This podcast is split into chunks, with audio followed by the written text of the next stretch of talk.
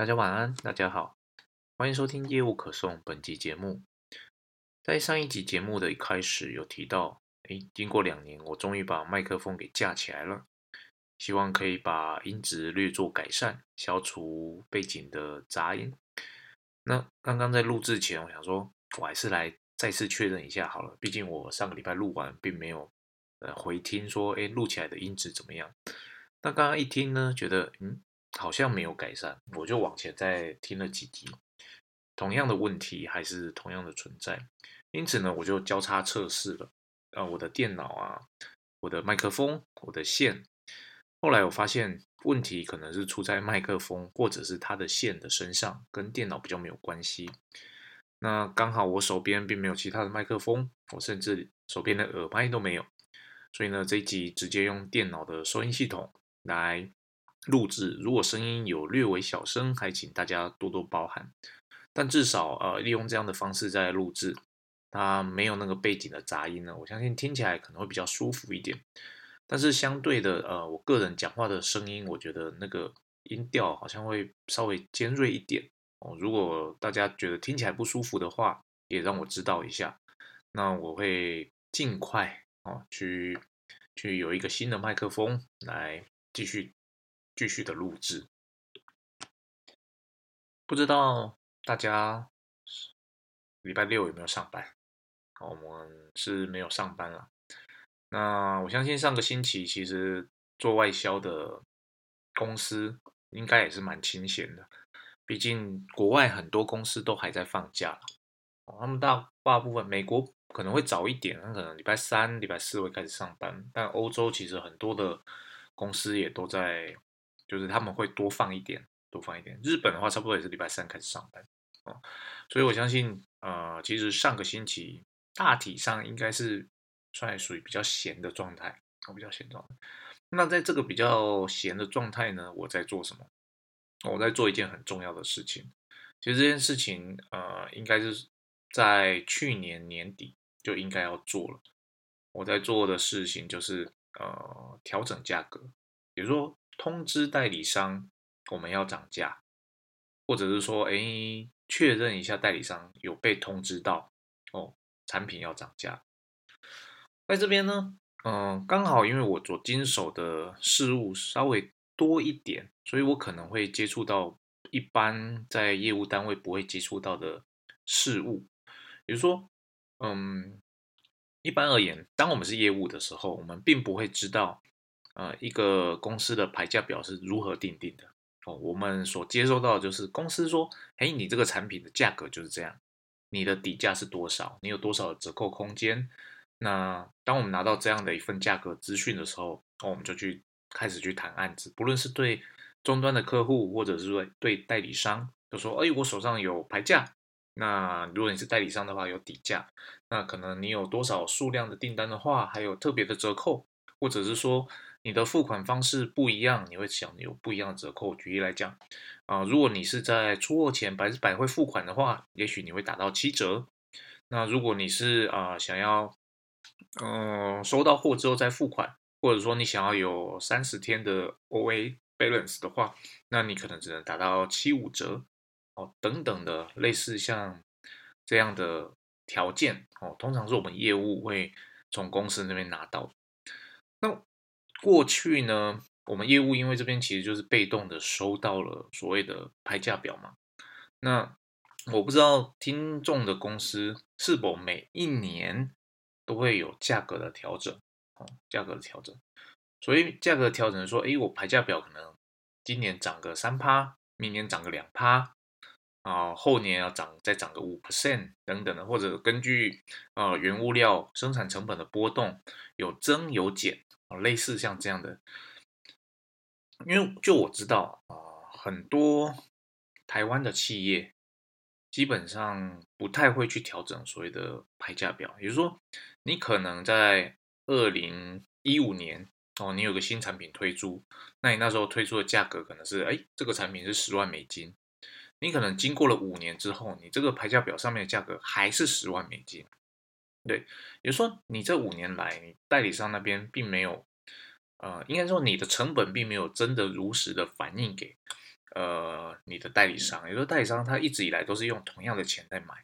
那等到某一天呢，所以你觉得，诶，我赚的利润越来越少了，我没办法 cover 掉这些呃这几年上涨的成本，我一次要调整所谓的单价的时候，代我们身为业务突然间就会收到一份新的牌价表，哦，老板那边说，哎，不好意思，这个产品从今天开始，这个牌价表就是这一版，之前的不能再用了，那你收到的新价格可能是十五万，哦，原本十万变成十五万。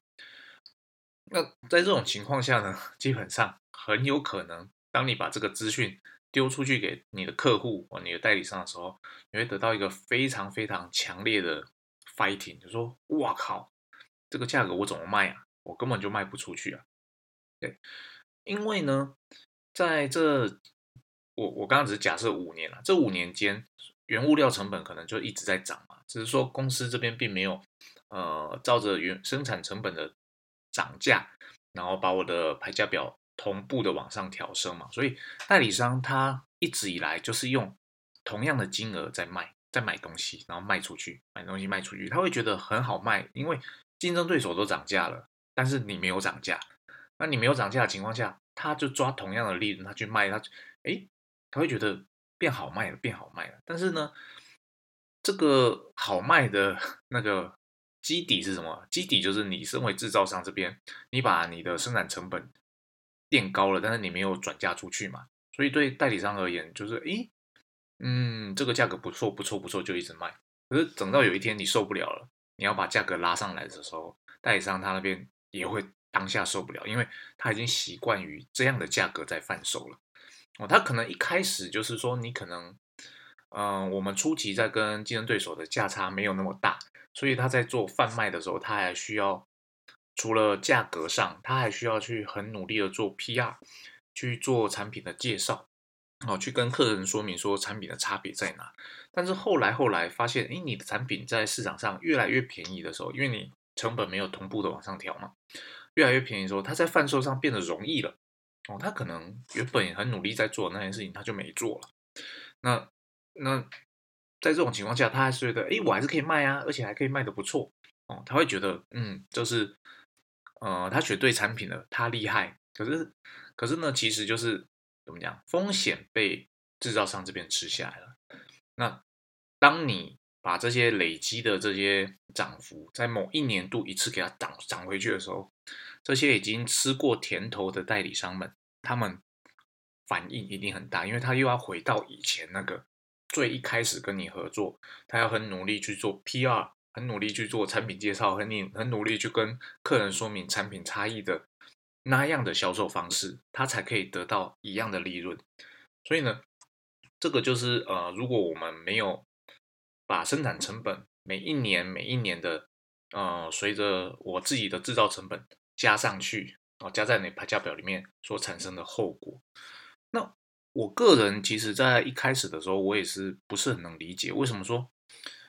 嗯，每一年我拿到的牌价表就是贵一点，贵一点，贵一点，贵一点，啊，就是老板每一年给我们公司是习惯是每一年都会调整啊。老板他说，你看嘛，经济成长假设是三个 percent，就表示你的人民收入就是多三 percent 嘛，那多三 percent，那代表什么？就是其实你的生产成本相对的也是会大概会多三个 percent，所以你如果不调整，就变成说你的利润在隔一年就少了三趴，再隔一年你又少三趴，再隔一年又少三趴，你总有一年你会达到一个你没办法接受的临界点。那与其这样子到那一年你一次的调整很多，让代理商受不了，你不如就是每一年就照着经济成长的那个轨迹哦，你就给它调上去，调上去，调上去哦。那我在初期的时候，其实我不是很能接受这件事情，为什么呢？因为我会觉得，虽然说经济成长好，假设是三个 percent 啊，那也不代表我的生产成本会多三个 percent 啊。而且这个产品我们越做越好，越做越多，其实我应该整体的生产成本是下降的啊。为什么你的牌价表变贵了？我会觉得，嗯，啊那干后，那对我的代理商来讲，其实。他也会跟我抱怨啊，为什么你的东西每一年都在涨价，每一年都在涨价？对，但是老板给我一个观念，就是说这些东西啊，其实我们要做的，我反映的就是所谓的成本。我当然可以就是不反映，哦，其实有些年度我们可能也不会反应，就是觉得，诶，市场景气没那么好，那我去真的去看我的生产成本的时候，老板会觉得，诶，那我今年可能就 keep 不动，或者是说，诶，在那一年度汇率的波动太大，那我们过往可能对美金是二十八，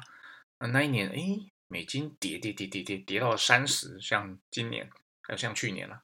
那在这种情况下，虽然说我的生产成本，可能有变高，但是因为汇率的部分我多多赚了，在这种情况下，它价格可能就不会去调整。但是呢，大体上我们都还是会调的。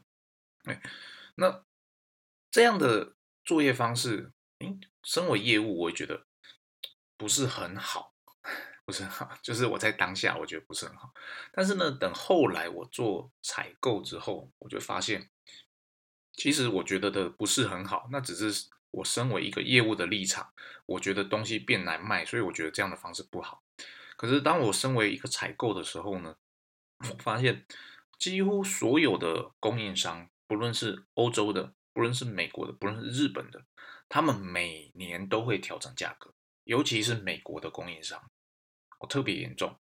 他们每一年，反正无论如何，你新一年度拿到的排价表就是涨，就是涨，我没看过跌的，好像是每年都涨。最夸张的就是有一间供应商，我可能之前有分享过，他一年调涨了五次哦。他说啊，原物料成本上升了，又上升了，又上升了，所以他就每两三个月就一份新的排价表，新的排价表。在这种情况下，我后来就释怀了。我发现，其实我的供应商涨价的时候，我身为 buyer，我会怎么做？我还是买啊，因为我需要你的东西啊，我还是买。我会跟他 argue 一下，哎，能不能这一次不要涨那么多？还是说，哎，我这一次多订一点，那你你价格能给点折扣，或照着一下旧价？但是我还是买啊，我买了之后，你还是涨嘛？哦，你还是涨。所以在这种情况，当我角色互换的时候，我就发现，哎，其实为什么我可以接受我的供应商涨价，我却不能接受我自家的产品涨价？有没有觉得？嗯听到这边有没有觉得，哎，好像是这样子。当我们身为采购的时候，虽然说我们的价格是要去，不能讲价格啦，我们身为采购是要去掌控那个价格，就是说确保我的来料那边的价格是稳定的，供应是稳定的。但是呢，大多数当我们是从国外进口产品的时候，我的供应商涨价，我们大概都是会接受的。但是呢，反过来，如果是我们国内的加工商，涨价了，哦，我们反而会哀哀叫。我不知道这种是不是一种人性哦，就是说，因为我们对国外好像比较宽容，我们相对于对华人、台湾人对台湾人，我对于这一块反而是非常非常的敏感。就是，哎，我加工可能以前加工一公斤三十块，现在加工啊，不好意思啊，供应商说那边要涨价变三十三块，哇，整个生产制造那边就大翻天了，哇，这一间涨三十三块，赶快去找下一间。然哦，想办法谈到跟以前三十块的一样。哦，其实呢，我后来想想，这个，嗯，怎么讲？我认为这个是因为公司没有好好的传达，就是说我们在生产的成本管控虽然是重要的，对，但是呢，我的这些生产成本的涨幅，我们会如实的反映到我们的售价上面去。哦，这的这一块，我觉得。可能是因为公司没有好好传达这一块到下面去，才会让下面生产单位对这些价格的敏感度如此的之高。当然了，另外一个角度来看，我觉得这可能是台湾人的人性啊，我们就是想要找到一个便宜好用哦的产品啊，所以我也会想要找到一个 CP 值高的协力厂商。哦，但其实这有一点像是一种恶性的循环，当你。一直在找，因为总是会有人想要接这个单嘛，所以你说 A 不做了，那你去找 B；B 不做了，你去找 C；C 不做了，你去找 D。你就是市场上一直都会有人想要接接接这样的东西，那这个恶性循环到什么时候会结束呢？到没有人想要接为止。好，当你找不到人替你做事的时候，你就会回头去找原始的那个 A，请他报价说：“哎，不好意思，现在这样加工要多少钱？”这个时候，不论他报多少，你都会接，因为你是需求方了，他现在比较大，所以只有当这个时候的时候，你才会 认真的接受说，哎，协力厂商也是可以涨价的。哦，我觉得这个是蛮有趣的啊，这 也许就是所谓的人性啊，人性。回过头来，当我在通知代理商我们要涨价的时候，其实，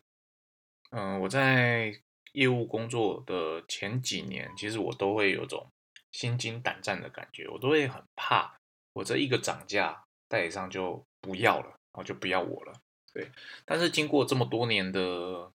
经验 历练之后，我发现，就是因为我也做过采购嘛，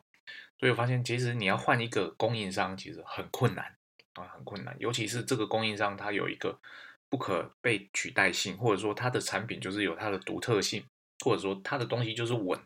哦。在这种情况下，你想把它换掉，其实是很难的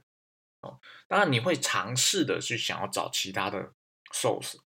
哦，就是就是比较看看，说，诶，是不是其他间有更好的？但是老实说啦，你一个品牌做到了某一个程度之后，你市场上的口碑是存在的，你的产品的信任度是有的。所以在这种情况下，就算你的经销商、你的代理商想把你换掉，但是他的客人还是会想要跟你买。哦，在这种情况下，他也没有办法去把你换掉。当你的品牌做得够大的时候，所以在这种情况下。你的涨幅哦，代理商其实他也会把他这个涨幅转嫁给他的客人。那客人其实他们也都知道，就是啊，薪水在涨嘛，物价在涨嘛，啊，你东西在涨，这是天经地义。我觉得这个在欧美其实他们是能够接受的哦，只是说我们在亚洲或者在台湾太久了，我们会觉得哎，这样的事情好像是不可饶恕的哦。其实没有哦，其实没有。当我们看多之后，就会发现。其实这件事情它应该是要可以被接受的，因为毕竟经济是在成长嘛，哦，你公司在赚钱，在茁壮嘛。那在这种情况下，你要买好的东西，你就应该要付出稍好的代价，而不是你一直付出同样的代价，要求对方以给你一样好的东西，对方的成本会增增加。所以在这种情况下，哎，我就释然了，我就释然了。那这么多年来。哦，我每年的涨价、涨价、涨价，我的代理商有 lose 掉吗？哦，老实说，没有，哦，没有，我没有任何一间代理商跑掉。当然了，我们公司也不是全然的都只有涨价而已。当代理商他真的跟我反映说，哎，不好意思，航策，你的这些产品，某些产品真的是太贵了，这些产品在市场上有竞争对手，它的价格是什么样的区间？那在这种时候，我我就会很认真的把这些讯息拿回来，然后去跟公司的管理层讨论说，不好意思，我们这个重要的代理商提出了 feedback，说我们的这这几项产品可能价格需要检讨一下。那竞争对手价格区间在这边，它跟我们产品的差异性在哪里？哦，那我们公司有没有意愿要打它？呃，不是说打它，就是跟它做竞争。那没有做竞争的话，我们可能在这一块会慢慢的流失掉。哦，在这种时候，其实很多时候公司也会认知到说，嗯，有可能就是我经过这每一年的调整、调整、调整，其实我有些时候可能调过头了啊，以及我的生产制造也会越越来越进步嘛，所以其实我生产成本也是降降降，所以在某些产品线我可能利润差距过大，这时候一些新进的品牌。哦，他就抓着一个基本 OK 的利润，他就会来打你。那在这种情况下，你就必须去认真的去面对这件事情。而这件事情其实是所有业务真的要很认真的去思考，你要如何去跟公司沟通这件事情。因为假设我们带回来的讯息就只是，哎，不好意思啊，我这个产品太贵了，我卖不出去。哦，这种情况下，其实公司它是不会去调整价格的，因为你的资讯不够。你他怎么知道你的卖不出去？是你不会卖，还是你的代理商不会卖，还是说代理商在骗你？啊，因为资讯不不透明嘛。所以呢，当我们要做这件事情的时候，其实最重要的就是准备充足。准备哪些资讯？就是说，如果代理商他真的呃对我们的品牌很忠诚，其实我们会要求他，请你收集一下这个我们的竞争对手你说的那个价格嘛，请你收集他在终端市场的报价是多少。我要看到那个报价单，我要看到的报价单。如果可能的话，尽量有个两三件。那以及说这个产品市场上客户使用的心得是怎么样子，请你给我个 feedback。那我同时呢，我不会只做这件事情，因为这是可能某一间代理商他的询问嘛。我当我有这样的讯息的时候，我认为，哎，这件事情我应该重视的时候，我就会同步的去问周遭，就是周遭国家的代理商说，哎，你们有没有注意到这件事情啊？这个品牌，那能不能帮我收集一下这个品牌在市场上的评价以及它的价格？当我收集到这一切的资讯之后，然后我跟对根据得到的资料去做判断，说我有没有必要去跟公司谈这件事情？那如果有，我就会。很认真的召开会议，请公司坐下来谈。我现在遇到这样的状况，这是资料。那我们公司想要怎么做？我要啊，嗯，我们觉得可能就是，呃，产品类别啊，不讲类别，产品等级不一样，所以我不予理会。哦，这也是一种答案，或者是说，嗯，这确实要很认真的看待。那我们要重新去拟定我们的产品的售价。那这也是一个答案，或者是说，嗯，我不想动现在的产品线，那我要开发一个新产品来跟这个哦新的竞争对手去对打，这也是一个答案。所以其实这件事情是重要的哦，这件事情。以上就是今天想跟大家分享的内容。那我不确定，因为我在我自己电脑听的声音是 OK 的，那我不确定大家 Podcast 的哦用的设备听出来声音会不会太小啊？如果您在收听上有任何的疑问，那麻烦也让我知道一下，那让我帮助可以改善，然后让大家听起来舒服一点。那以上就是本集的节目，那就到这边，谢谢，拜拜。